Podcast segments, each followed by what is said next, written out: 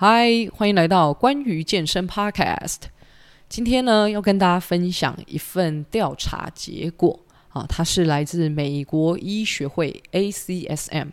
每年固定呢会做的一个调查。那调查什么呢？啊，他们从二零零六年哦就开始做隔年，也就是二零零七年的全球健身趋势调查。那每次呢，都会公布前二十名，让大家知道说现在全世界流行的健身项目有哪些。那我个人呢，是从二零一五年哦开始写健身文章呢，就会定期关注这一份报告，然后去了解每一年的健身趋势是怎么样。那我个人认为哦，很多时候啊、我们国内流行的。啊，或者是我们圈内流行的，可能只在我们啊这当中发生哦。那你去放眼全世界的话，可能就没有那么大的影响力。但有些时候呢，全世界的趋势又会很接近啊，像是这几年大家都被疫情影响嘛，所以我们就可以看见居家健身啊、健身 App、健身线上课程等等这一些项目，就很快的在这个排名哦冲到前几名。可是，就随着啊，现在是后疫情时代的一个到来，那今年呢，就看到这些项目，诶，全部都掉到排名外。所以接下来呢，我会跟大家分享二零二三年全球健身趋势的前三名是哪些项目。那另外呢，我也会把几个我比较感兴趣或者我觉得蛮值得讨论的项目呢，拿出来跟大家做一个分享。那大家呢，就轻松的啊，当做是听一则运动新闻啊来做收听就可以了。那首先呢，根据这份调查，二零二三年的啊健身趋势第一名啊是可穿戴装置。这个可穿戴装置啊，它包含智慧型手表啊、运动记录的一些装置啊，或者是监测睡眠啊、久坐时间的这些设备等等的。那可戴呃可穿戴装置这个项目呢，它从二零一六年其实就开始榜上有名。呃，在二零一六年之后哦，它就完全没有出前五名了。所以啊、我们可以看到现在几乎人手一只啊、什么小米手环呐、或者 Apple Watch 啊、本身带一些石英表、机械表的人，可能他也会选择啊、有记录这个走几步功能的，或者是啊监测啊我们呼吸、心跳这样子的一个啊、手表。那大家穿戴这个装置的时候，当然就是想要知道自己消耗多少卡路里啊，心跳数如何啊，运动完心跳恢复的能力怎么样啊，甚至是想了解自己的睡眠状况。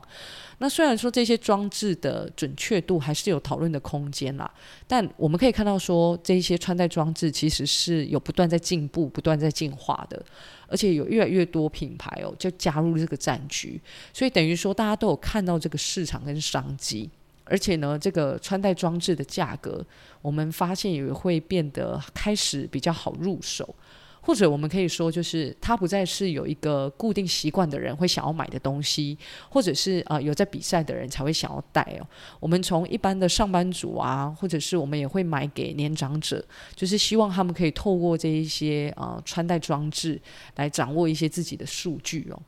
那另外，我想要提的一点就是说，如果你是教练的话，其实如果你有判读这些数据的能力哦，我觉得它也是一个很好的啊、商业模式。就是我们可以透过这一些数据来啊、教育我们的客户啊、怎么样去读这些数字，然后甚至呢，我们透过这些记录啊，去帮客户呢拟定就是一个适合他的运动计划。那我个人觉得这部分呢是蛮有发展性的。所以，如果你对于运动生理学或者是安排这些课表哦，是有啊、一定程度的专业，我觉得这是一个可以发展的市场。那这部分在台湾，就我的理解是比较少的。那也许它可以成为啊、你的一个啊、工具。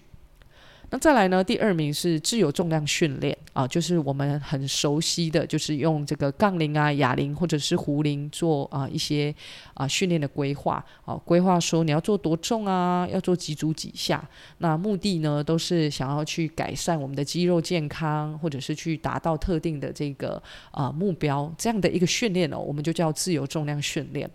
那这个项目哦，在二零二一年呢，跑到第八名。那我想应该是因为疫情的缘故啦，大家就是不能去到健身房嘛。不过呃，他去年二零二二跟二零二三哦，都有回到前五名。所以我们可以说，他不只是台湾这几年的这个重量训练风气有提升哦，其实以全世界来看，它还是一个很热门的活动。所以，如果你今年的目标是希望诶有一个运动习惯，但你还不确定要从哪里开始哦。我觉得可以去了解一下健身到底在行什么，为什么那么多人着迷健身？然后你也可以考虑，呃，从健身开始去养成你的一个运动习惯。那当然不是说我一参与健身之后，我就要开始要求自己。呃，一定要有很明显的进步，或者是我一定要举很重，才代表我有在参与这个项目哦。其实一个运动习惯就是让我们能够持续的投入时间。其实如果你可以满足这个条件，我觉得其实就是一个很好的目标了。那接下来第三名呢，是自身体重训练。那在台湾呢，我们比较常看到的翻译就会是徒手训练。那自身体重训练呢，顾名思义就是用自己的体重当做负荷。那常见的动作可能就是啊拉单杠、伏地挺身啊不拿器材的这一些训练动作，其实我们都可以算是啊自身体重训练。那通常你在 YouTube 上面打啊、自身体重训练啊，或者是徒手训练，它其实就会跑出很多教学影片。那姑且不论这个动作的正确性或安全性怎么样哦，其实。自身体重训练，它可以免去地点、免去器材的一个限制跟需求，光是这两点就很吸引人了啊！你可以随处啊、随地的啊去使用你的身体，然后做训练，这其实是一件听起来非常方便的事情哦。那很多人看到这个徒手训练，可能就会觉得说啊，太简单啊，没有强度啊，啊，会做那种训练的人，可能就是不敢上健身房的人。但其实自身体重训练也可以很有难度诶，像是。啊、呃，在练一些街头健身哦，他们也是都用自身的体重作为负荷，可是我们就可以看到他们的动作怎么样，其实是很难的。哦、像是他们可以一边拉单杠，然后一边跟着音乐的拍子，就是踩这个脚，然后他们可以用手掌，然后把体重撑起来，然后他们可以做出国旗飘这一些动作。那这些动作我们都觉得超帅，但实际上你去做，你就知道，天哪，超级难。然后你会觉得自己怎么？啊、那么重，然后你自己的肌力怎么那么不足哦？那在台湾其实也有专门在教这种街头健身的社团跟健身房啊、如果你是想要让你的这个徒手啊，就是自身体重的训练哦，难度是增加的，其实你可以往这方面来尝试看看。大家有兴趣的话呢，也可以自行的啊来搜寻。那至于说是不是新手哦，就一定要从这个徒手训练，从自身体重训练开始才能去健身房啊、我觉得这是两件事情啊、如果你利用啊、自己的体重啊、作为训练的负荷，对你来说比较方便，然后你也可以持续的练下去。其实做这个徒手训练不是不可以。那如果你是需要去到健身房这种跟大家一起在啊、健身的环境，你才会想要运动，那你就刻意让自己去到那个环境。我想要表达就是说，我觉得开始运动健身没有哪一个项目开始做才是对才是好的啊、主要还是要看你的动机，动机能够持续的下去哦，对我来说是比较重要的。那大家在啊、选择。要开始运动之前呢、你可以先啊参考一下我的一个观点。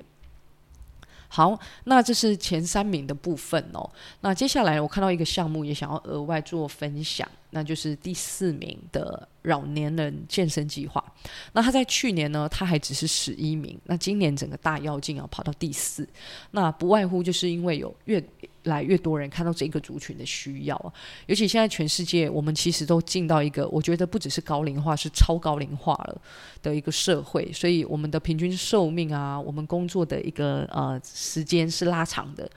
那大家都想要有一个健康的身体嘛，不只是活得久，也想要活得好，所以这个族群的这个健身需求增加。啊、可以说是势在必行啦。那再也就是说，这个世代的长辈哦，其实他们也比较多可以自由支配的这一些啊、钱。那我认为这个老年人的健身的市场，其实它会慢慢被打开，这一定是早晚的事情。只是说多早或多晚，我觉得是我们这个年轻世代要一起来努力的。啊，虽然我们刚才说这些年长者、这些长辈们有钱可以用在健身，但是你要鼓励他们真的采取行动，其实有一点的难度，因为对他们来说，不管是他们过去成长的背景啊、时空，或者是价值观的塑造，其实运动在他们眼中是一个奢侈品。